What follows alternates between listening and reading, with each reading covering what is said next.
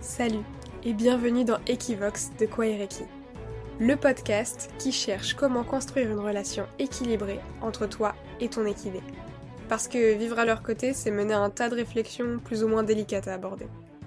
Moi, c'est Émilie, la fondatrice de Kwaireki, et je me suis donné comme mission de vous guider pour que ces questions ne soient plus source de frustration, et qu'au contraire, elles viennent nourrir ta passion. En bref, dans ce podcast, je vais te partager les leçons de vie que les équidés nous enseignent, éclairées par mes expériences de propriétaire et cavalière, mais aussi par mes connaissances et compétences en tant que comportementaliste équin. Alors bonne écoute Salut et bienvenue dans le nouvel épisode d'Equivox, le calendrier de l'Avent audio de Kwaireki. Noël est au bout de la semaine. D'ailleurs, ça s'entend peut-être un peu, mais en ce moment, je suis enrhumée. C'est comme ça chaque hiver quand les températures descendent. Mais ça veut aussi dire que la saison des chocolats chauds et des thés au miel est bien avancée.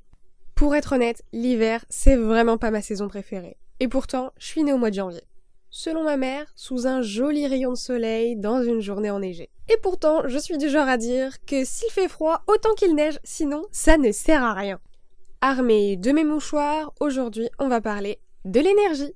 Comment bien gérer son énergie face à son cheval, en fonction de son énergie à lui d'ailleurs. Et comment gérer son énergie dans une saison qui nous invite plutôt à ralentir, avec un temps qui entraîne plutôt de la démotivation qu'autre chose. Parce que oui, l'hiver, c'est une saison qui nous invite à ralentir.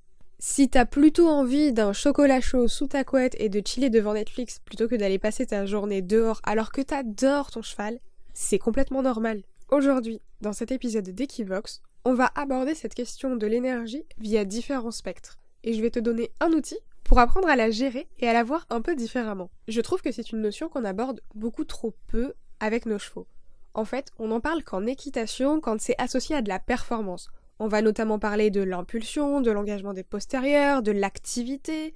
On a beaucoup de notions qui sont reliées à cette idée d'énergie, mais qui restent vraiment axées dans un but de performance sportive. On en entend aussi un petit peu parler dans le travail à pied, où il faut mettre de l'énergie, et du coup c'est très associé aux montées en phase et en pression. Sauf que pour moi, l'énergie, c'est une notion beaucoup plus subtile que ça ce que j'observe le plus souvent dans mes séances, c'est que du fait de cette subtilité-là et en même temps de cette spécificité de langage qu'on a dans le milieu équestre, en tant que propriétaire, t'as souvent beaucoup de mal à gérer et à faire varier cette énergie. Ce qui fait que soit tu te retrouves face à un cheval qui a une énergie très basse et du coup il se passe pas grand chose, ou avec une énergie très haute où il se passe trop de choses. Il y a comme ça des dynamiques qui vont se mettre en place, qui sont propres à la fois à chaque cheval, à chaque propriétaire, et du coup à chaque couple. Mais au fond, c'est quoi l'énergie? Le souci, c'est que sa définition varie beaucoup selon le référentiel dans lequel on est. Je t'ai donné une définition pour l'équitation, où finalement l'énergie c'est la résultante de l'impulsion, de l'engagement, de l'activité du cheval. Et moi, personnellement, j'aime beaucoup cette idée parce qu'elle est liée à une notion biomécanique, qui elle-même résulte d'une définition physiologique. L'énergie, d'un point de vue biologique, c'est la transformation chimique de plusieurs molécules. Je ne vais pas te faire tout le topo parce qu'il y a plusieurs mécanismes qui permettent de créer de l'énergie dans le corps, qui dépendent d'ailleurs des conditions extérieures. On a donc des périodes et des conditions qui permettent de créer plus d'énergie en moins de temps ou plus d'énergie mais sur la durée. Donc on a déjà dans nos métabolismes des variations. Je trouve ça toujours fascinant de voir qu'on retrouve les mêmes dynamiques à l'échelle moléculaire ou à l'échelle individuelle. Cette idée de transformation, on la retrouve pas qu'en biologie et c'est ça que je trouve hyper intéressant. En physique, par exemple, on va parler d'échanges thermiques ou même de forces mécaniques. Et puis il y a évidemment le domaine ésotérique où l'énergie, bien que beaucoup plus abstraite, soit une entité complète qui régit beaucoup d'aspects de la vie. En somme, dans toutes ces définitions, le point commun c'est que l'énergie, c'est une base qui permet d'agir. Et c'est cette définition-là que je te propose de retenir. Que l'énergie est une ressource fondamentale au mouvement. En bref, c'est ce qui te met en capacité d'agir. Bon, je te l'avais dit dans l'épisode 3, j'ai une approche globale. Donc je prends en compte toutes les dimensions qui créent cette énergie. Je t'ai parlé du côté physiologique, du côté un peu technique avec l'équitation, mais il nous manque un point beaucoup plus quotidien. la gestion des émotions. Si tu as écouté les épisodes 15 sur les 3 F de la peur et l'épisode 16 sur les signaux de décontraction, tu auras compris qu'il y a des mécanismes sous-jacents et que finalement, on ne peut pas vraiment isoler l'aspect physiologique et émotionnel. Et ça, quelle que soit la raison pour laquelle tu côtoies les chevaux. Si c'est pas encore complètement clair pour toi, je t'invite à écouter l'épisode 1 sur le pourquoi on a des chevaux. Et si cette réflexion est déjà bien aboutie pour toi, eh bien je t'invite à réécouter l'épisode 2, Spirit est un mythe, où je parle des différents niveaux d'énergie. Parce que finalement, quand on s'oriente plutôt vers du loisir, on est plutôt sur des niveaux d'énergie 1 ou 2. Alors que quand on est dans un objectif de compétition et de performance, on va plutôt s'orienter vers des niveaux d'énergie 2 à 3. Autrement dit, si tu es dans une logique de loisir, tu ne devrais pas avoir des niveaux d'énergie qui montent très haut. Et si tu es dans une logique de performance, tu devrais avoir des, des, énergies qui montent très haut, mais qui redescendent très bien. On est donc sur des courbes d'énergie très différentes, où dans un cas c'est plutôt constant même si on va observer quelques variations, et dans un autre on va avoir des pics beaucoup plus élevés et avec une fréquence plus importante. Si tu as un peu de mal à visualiser ce que ça peut donner, je pense que je vous mettrai sur Instagram, dans le post récap de cet épisode de podcast, des exemples de courbes pour mieux te représenter cette variation de l'énergie. Il y a à mon sens deux bases à cette gestion de l'énergie, à la fois le tempérament, comme je t'en parlais dans l'épisode 8, les chevaux nous choisissent autant que nous les choisissons, et une base émotionnelle. Tu retrouveras quelques clés sur la gestion des émotions dans l'épisode 9, Je l'aime, mais il m'énerve. Parce que oui, on a des émotions qui nous invitent à des gestions d'énergie complètement différentes. Et d'ailleurs, associé à celle-ci, on a la fatigue qui est un ralentisseur, un frein dans la gestion de nos émotions, et donc de notre énergie, mais le stress qui est aussi un accélérateur, un amplificateur. Et tout ça, évidemment, ça va transparaître dans ton langage corporel et générer des adaptations comportementales chez ton cheval. Le truc, c'est que si tu restes bloqué sur une question de gestion des émotions, tu risques de passer à côté de comment bien communiquer avec ton cheval. Comprendre ce que toi tu ressens et ce que lui ressent n'est pas toujours suffisant. Alors on est d'accord, hein, c'est une excellente base. Et si tout le monde pouvait déjà être au point là-dessus, je me sentirais peut-être un peu moins utile en tant que comportementaliste.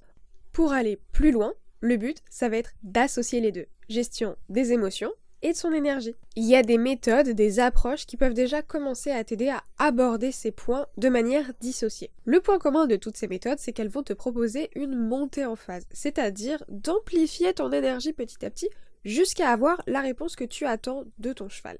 C'est donc un bon moyen pour commencer à oser monter en énergie et surtout d'avoir des repères. Parce que l'idée, ça reste de mettre le moins d'énergie possible pour générer le comportement que tu attends d'avoir donc une communication la plus subtile possible.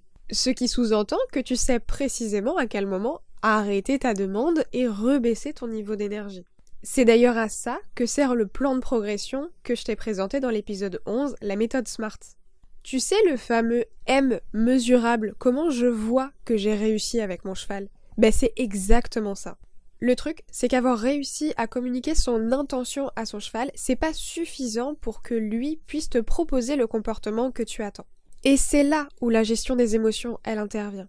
Ça ne sert plus à rien de monter en phase si ton cheval est soit trop fatigué, soit trop stressé. On l'a dit, c'est deux facteurs qui amplifient l'état émotionnel, dans un sens ou dans l'autre, et que l'apprentissage, la communication, ça génère toujours tout un tas d'émotions. Donc, c'est juste s'enterrer dans une difficulté. Typiquement, si tu vois que ton cheval commence à s'énerver ou se désintéresser complètement, ça sert à rien de continuer de monter en phase. La méthode ne fonctionne plus. Ou alors, il faut la pousser dans l'extrême, et dans ce cas-là, tu risques de basculer dans de la maltraitance banalisée ou des formes de violence, qu'elles soient physiques ou psychologiques. Et ça, c'est pas du tout ce qu'on cherche. Pour éviter de brûler les étapes et basculer dans ces extrêmes, L'idée, c'est de développer un outil qui te permet de mieux gérer ta variation d'énergie avec subtilité.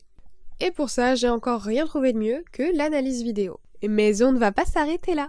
Tu vas pouvoir filmer ta séance avec ton cheval et faire le parallèle avec les fameux graphiques d'énergie dont je t'ai parlé. Tu peux le dessiner en regardant ta vidéo ou te le visualiser mentalement.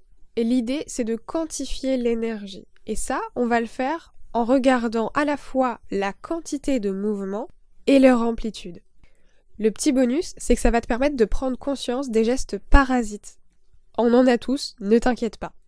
Mais quand il y en a beaucoup, c'est le signe qu'il y a des émotions qui restent à l'intérieur et qui ont besoin de s'évacuer d'une autre façon. En prendre conscience, c'est aussi mieux gérer ton niveau d'énergie pour affiner ta communication et ta connexion avec ton cheval. Si tu as envie d'aller plus loin avec un regard extérieur pour pouvoir affiner tout ça, sache que je propose des analyses vidéo et que pour Noël, j'ai relancé un format court, à petit prix, que tu peux offrir grâce à une carte cadeau ou dont tu peux bénéficier pour renforcer la relation avec ton cheval. J'espère que cet épisode de podcast t'aura permis de mieux comprendre comment associer compréhension, communication et connexion pour renforcer la relation avec ton cheval. Et j'ai encore beaucoup à te partager, alors on se retrouve demain dans Equivox. D'ici là, prends bien soin de toi. Merci d'avoir écouté cet épisode jusqu'au bout. Si tu as apprécié ce moment de partage, pense à laisser un avis et une note sur ta plateforme d'écoute préférée.